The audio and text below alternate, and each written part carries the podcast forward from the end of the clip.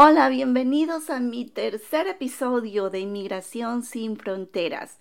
Hoy vamos a continuar hablando acerca de las peticiones familiares. Hoy ustedes van a saber quién puede presentar una petición familiar y por quiénes se puede aplicar. Bueno, así que empecemos. Bienvenidos a Inmigración sin Fronteras con Liliana Jones. En este programa, usted encontrará respuestas a sus preguntas sobre cómo vivir y trabajar legalmente en los Estados Unidos. También consejos valiosos para evitar errores que le pueden costar su sueño. Para esto, nada mejor que la abogada de inmigración, Liliana Jones, se lo explique. En Inmigración sin Fronteras, le ayudamos de tres maneras. Primero se le explicará la parte legal. Después, con ejemplos, la abogada le ayudará a entender lo explicado. Y tercero, la sección de preguntas y respuestas.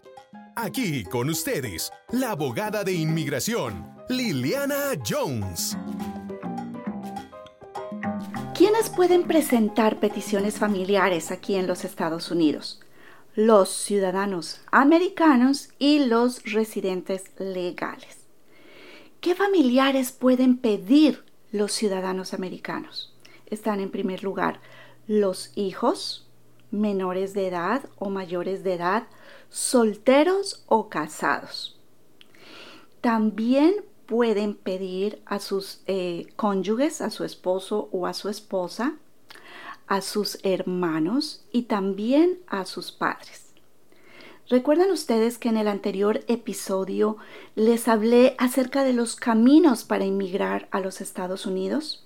Y que les conté que las peticiones familiares, dependiendo del tipo de, parentescos, de parentesco, se pueden establecer ya sea como familiares inmediatos de los ciudadanos o que pasan a categorías preferenciales dependiendo de la edad y del tipo de parentesco que se tenga con el ciudadano. Pues bueno, en el caso de los ciudadanos, los hijos mayores de 21 años, solteros o casados, pertenecen a diferentes categorías, ya no son considerados familiares inmediatos y dependiendo del país donde ellos se encuentren, van a ser los tiempos de espera para que este familiar de este ciudadano tenga la disponibilidad de una visa. Mientras que los hijos menores, menores de los ciudadanos americanos no van a necesitar esperar a que haya una visa disponible. Para ellos, para ellos hay una visa inmediatamente, su caso es aprobado porque ellos tienen ese privilegio. Los hijos menores de los ciudadanos, al ser menores de edad, gozan de ese privilegio de no tener que esperar para que haya una visa disponible.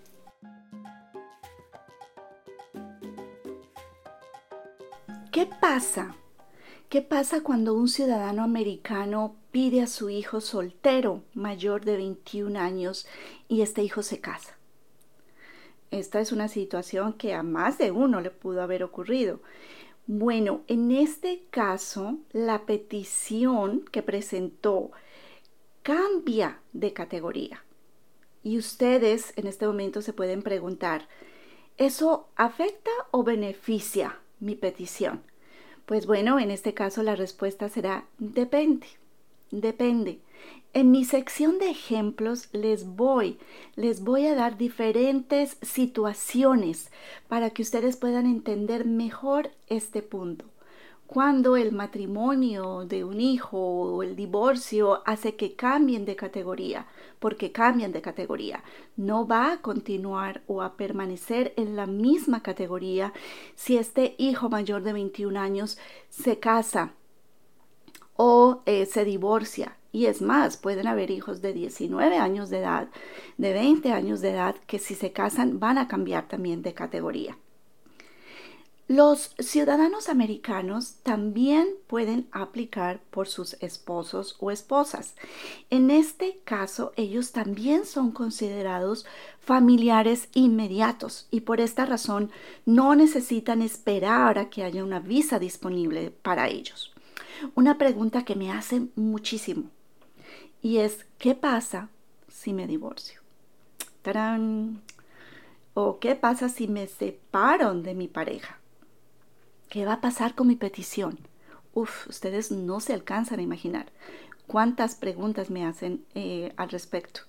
Abogada, mi esposa presentó una petición y las cosas no funcionaron y ya estamos viviendo separados, pero ella todavía me quiere ayudar. Pues bueno, en cualquiera de estas situaciones, eh, ya sea de un divorcio o una separación o una separación, esa petición que presentó su familiar eh, por usted queda sin efectos.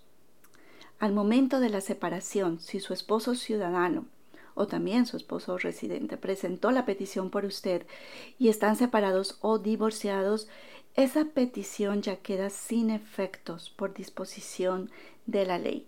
Y si ustedes continúan con ese trámite, eso va a tener consecuencias muy serias, muy serias, eh, tanto para su futuro en inmigración y también puede tener consecuencias muy serias para los ciudadanos, porque se tiene que demostrar que ese matrimonio continúa, que ustedes siguen siendo un matrimonio de verdad.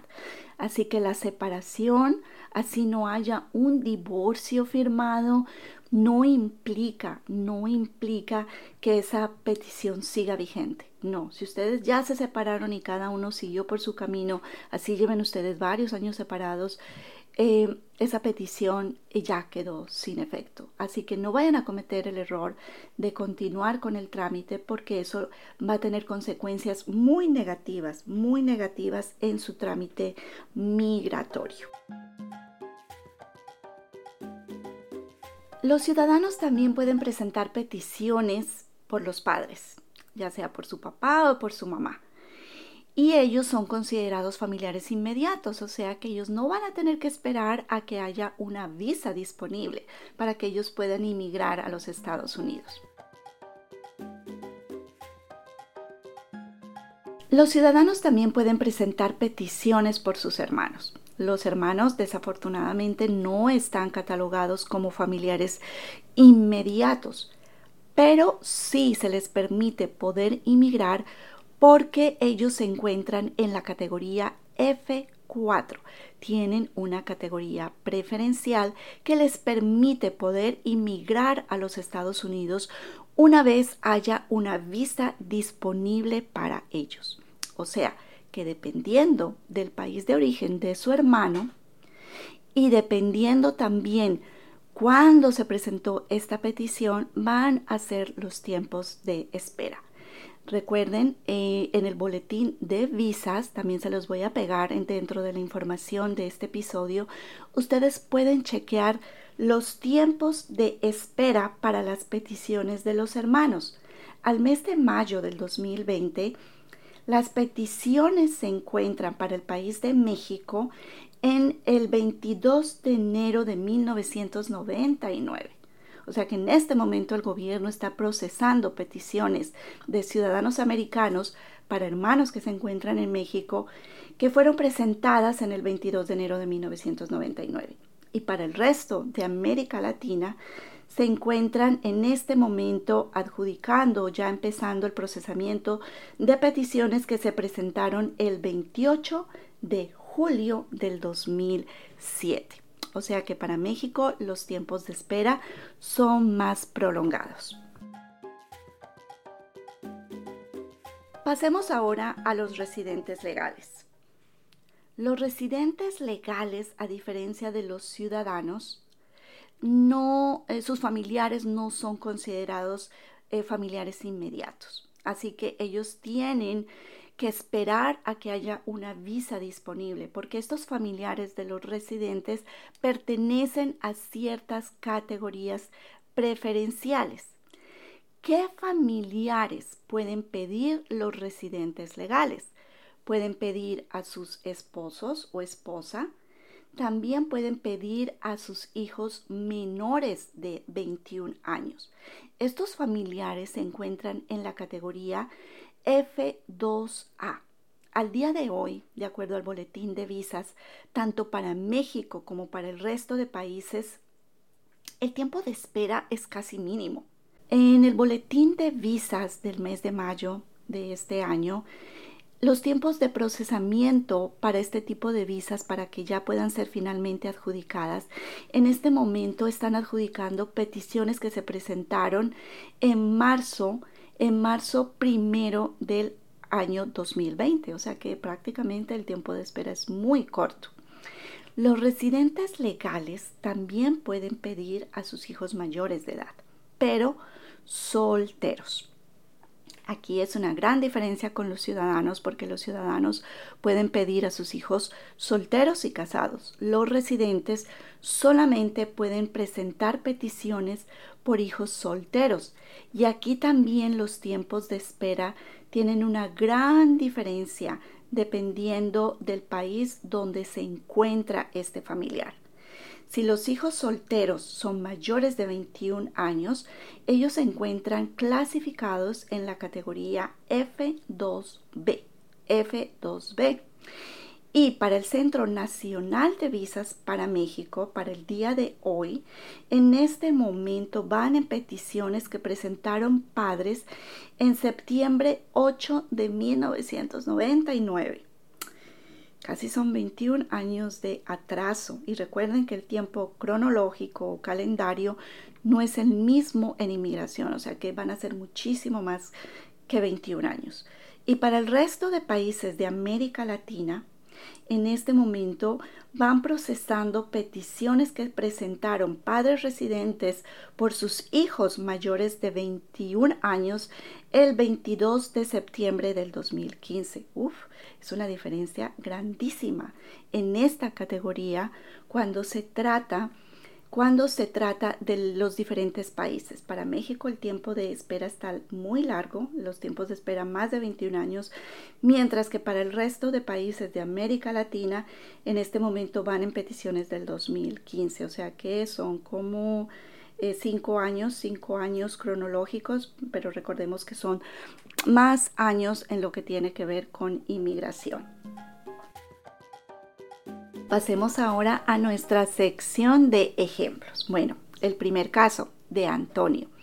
Antonio es un ciudadano americano y tiene los siguientes familiares a quien él quiere pedir. Quiere pedir a su mamá, quiere pedir a su hermano mayor, el hermano mayor también está casado.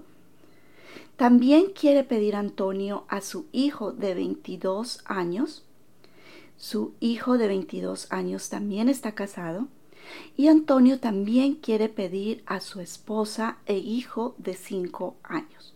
Y también quiere presentar una petición por su tía y por su sobrino.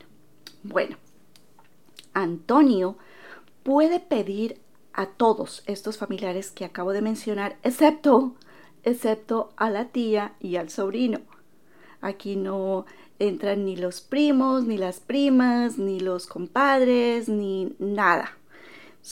Los tíos, los sobrinos no son familiares que están considerados ni como familiares inmediatos ni en las categorías preferenciales. Los otros familiares, entremos a hablar de los otros familiares que Antonio sí puede pedir. La petición de su mamá no va a tener problema. La mamá de Antonio es considerada un familiar inmediato.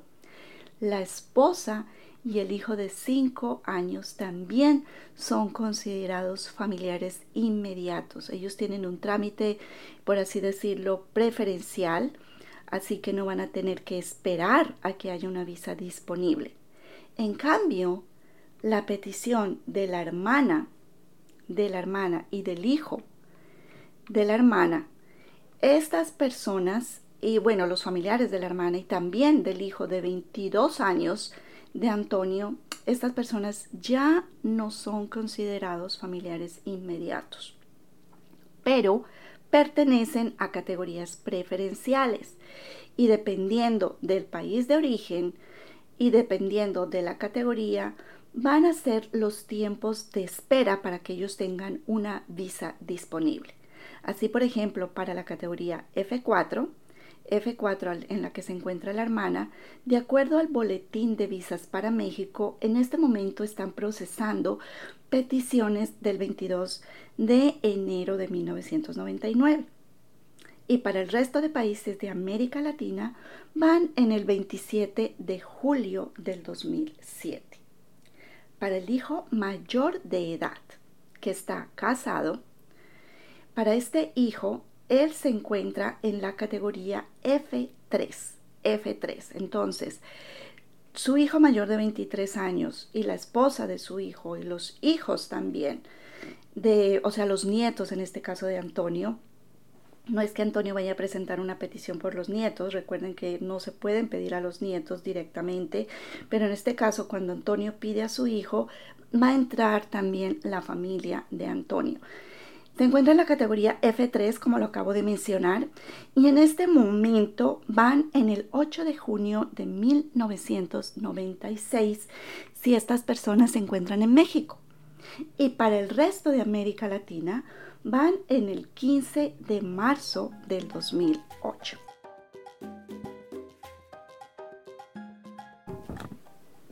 Pasemos al siguiente ejemplo. Antonio es un ciudadano americano y tiene los siguientes familiares a quienes él quiere pedir. Quiere pedir a su mamá, quiere pedir a su hermano mayor junto a su esposa, también quiere pedir a su hijo de 22 años, también Antonio quiere presentar una petición por su esposa y por su hijo de 5 añitos, y también a su tía y a su sobrino. Bueno, Antonio puede pedir a todos estos familiares, excepto a la tía y al sobrino. Antonio no puede pedir ni a la tía, ni al sobrino, ni a los primos, ni a las primas, ni a los cuñados. Ninguno de estos familiares están considerados en la ley de inmigración ni como familiares inmediatos de ciudadanos, ni tampoco en ninguna categoría preferencial para poder inmigrar a los Estados Unidos.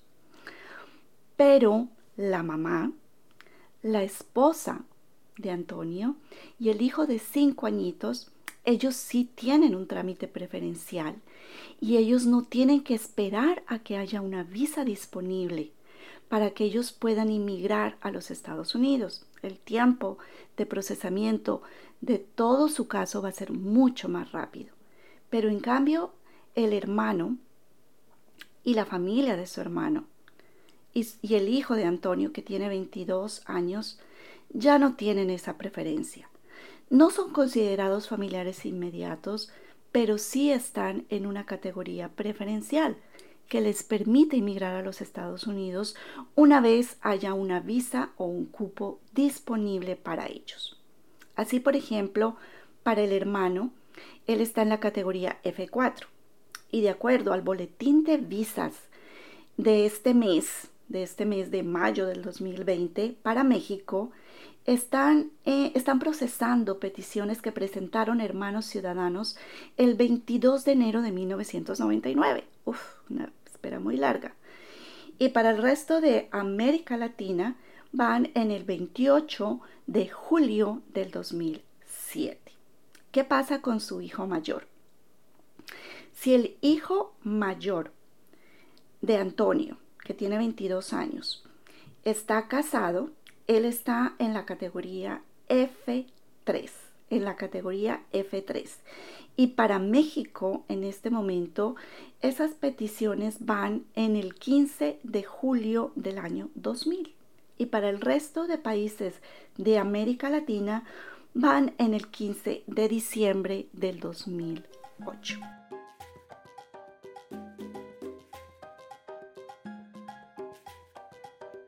Pasemos a nuestro siguiente ejemplo, Carmenza. Carmenza es residente legal y ella quiere pedir a varios de sus familiares, entre ellos a su mamá, a su hijo de 18 años, a su hija de 35 años quien está casada y también quiere presentar una petición eh, por el esposo de Carmenza y también por su cuñada.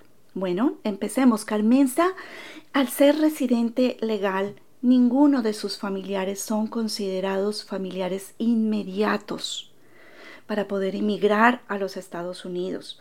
O sea que no hay una visa eh, disponible de manera inmediata para ellos. Pero sí, muchos de estos familiares están en categorías preferenciales que les permite poder inmigrar a los Estados Unidos cuando haya una visa disponible para ellos. Empecemos con la mamá, la mamá de Carmenza. ¿Qué pasa con esta petición? Espero que en este momento usted sepa qué va a pasar con esa petición. Bueno, la petición de la mamá de Carmenza va a ser negada. ¿Por qué va a ser negada? Porque los residentes no pueden presentar peticiones por los padres. Los residentes tienen que hacerse ciudadanos para poder presentar peticiones por sus padres. Y una vez ellos sean ciudadanos, las peticiones de estos padres son consideradas Em, los padres son considerados familiares inmediatos, o sea que van a tener una visa disponible de manera inmediata, no van a tener que esperar. Entonces, la mamá de Carmenza, hasta que ella no se haga ciudadana, no va a poder inmigrar a los Estados Unidos. ¿Qué pasa con la petición de su hijo, tiene 18 años, y del esposo de Carmenza? Ellos son considerados eh, familiares que se encuentran en la categoría F2A. Y como lo había dicho anteriormente, en este momento esa categoría está rápida, ¿no? Eh, esta categoría prácticamente los tiempos de espera para que hayan una visa disponible de acuerdo al boletín de mayo de este año para México y para el resto de países de América Latina, prácticamente el, tiempo de espera es mínimo. En este momento están procesando peticiones que presentaron en marzo de este año, o sea que es una buena noticia para los familiares que se encuentran en esta categoría. ¿Qué pasa con la hija de 35 años que también tiene un esposo? Bueno, espero que también en este momento ustedes en su, en su mente, en su cabecita tengan esta respuesta. Y es que esa petición también va a ser negada. ¿Por qué razón? La petición de esta hija de 35 años y la petición de su hijo de 18 años eh, no son, eh, son diferentes. En primer lugar, porque la petición de la hija de 35 años va a ser negada porque está casada y los residentes no pueden presentar peticiones por hijos casados. Si en el futuro eh, la hija de Carmenza se divorcia y eh, en ese caso, en esa situación, ya la podría pedir, pero mientras esté casada, los residentes no pueden presentar peticiones por hijos casados. Las peticiones familiares entonces son ese camino directo para poder vivir y trabajar en los Estados Unidos. Si usted tiene una visa de otro tipo, como visa de turista, una visa de negocios, una visa de trabajo, una visa de talento, es importante, es importante que conozca estas opciones que brindan las peticiones familiares, porque uno nunca sabe en un futuro qué cambios puedan haber en su vida y que tal vez ese también sea una forma para que usted pueda vivir y trabajar aquí legalmente en los Estados Unidos. Pasemos ahora a nuestra sección de preguntas y respuestas. Reyes me pregunta, abogada, mi papá que es ciudadano presentó una petición por mí el 15 de julio del 2016. Yo soy de Ecuador. ¿Cuánto tiempo me falta? En este momento estoy casado y mi esposa también quiere entrar en la petición. Bueno, muchísimas gracias Reyes por tu pregunta y la quiero responder aquí en mi programa porque me parece muy importante que ustedes sepan algo que ocurre con este tipo de peticiones. Bueno, Reyes, cuando tu papá presentó la petición por ti, supongo era soltero. En ese momento tú pertenecías a la categoría F1. Y en este momento, para Ecuador, por ejemplo, los tiempos de espera, o sea, para que haya una visa disponible, están en peticiones que se presentaron el 22 de noviembre del 2014. O sea que mm, estas personas tienen que esperar unos, unos cuantos años más para que haya una visa disponible para ellos. Pero como te casaste, Reyes, cambiaste de categoría. Y es aquí el punto importante, que el hecho de que ustedes tengan una petición o que vayan a presentar una petición no quiere decir que ese familiar siempre va a mantener en esa categoría. Pueden presentarse cambios. Los cambios en la edad, cuando una persona pasa los 21 años de edad, cuando la persona se casa, cuando la persona se divorcia.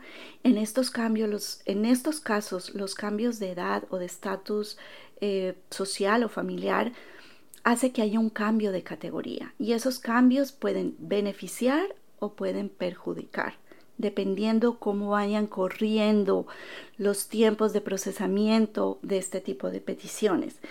En el caso tuyo, Reyes, como te casaste, te encuentras en la categoría F3. O sea que ese cambio de categoría te afectó. Te afectó porque en este momento esa categoría están procesando visas eh, en esa categoría peticiones que se presentaron en diciembre 15 del 2008. O sea que el matrimonio eh, sí afectó negativamente y el tiempo de espera va a ser mucho más largo. Entonces, si ha habido un cambio en la edad, si ha habido un cambio en el estatus social o en su estatus familiar, es bien importante que ustedes verifiquen eso. Eh, con, mirando el boletín de visas o con su abogado para que vea qué cambio ha tenido su categoría.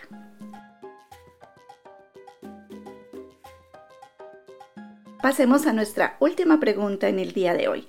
Me dice, abogada, mi nombre es María, eh, soy residente legal, tengo una hija de 20 años que está en México. ¿Puedo pedirla? ¿Cuánto tiempo ella tiene que esperar? Bueno, María, te digo, ya, presenta esa petición, preséntala ya, porque tu hija está próxima a cumplir 21 años, no sé cuántos meses le falten para cumplir 21 años, y si ella cambia de categoría, porque en este momento, al tener 20 años, ella pertenece a la categoría F2A, y esa categoría es mucho más rápida. Así que hay una visa disponible para ella de manera, eh, de manera que no tenga ella que esperar más tiempo. Pero si tu hija cumple 21 años de edad y tú no has presentado esa petición, o si ella está próxima a cumplir 21 años de edad y su caso no ha sido adjudicado, entonces ella va a cambiar de categoría. Ella va a cambiar de categoría y va a pasar a la categoría F2B. De la F2A cambiaría a la F2B. Y en este momento, en este momento para México, esa categoría van en peticiones que presentaron el 15 de enero del 2015. O sea que es mucho más tiempo de espera para tu hija. Así que mi consejo, por favor, presenta esa petición lo más pronto posible para que por ese cambio de edad tu hija no se vaya a ver afectada. Si fuera ciudadana sería otra historia, porque al momento en el que los ciudadanos presentan estas peticiones, la edad de sus hijos queda congelada, o sea que no se van a ver afectados por estos cambios. Bueno, eso ha sido todo por hoy. Muchísimas gracias por haber estado conmigo en este tercer episodio de Inmigración sin Fronteras.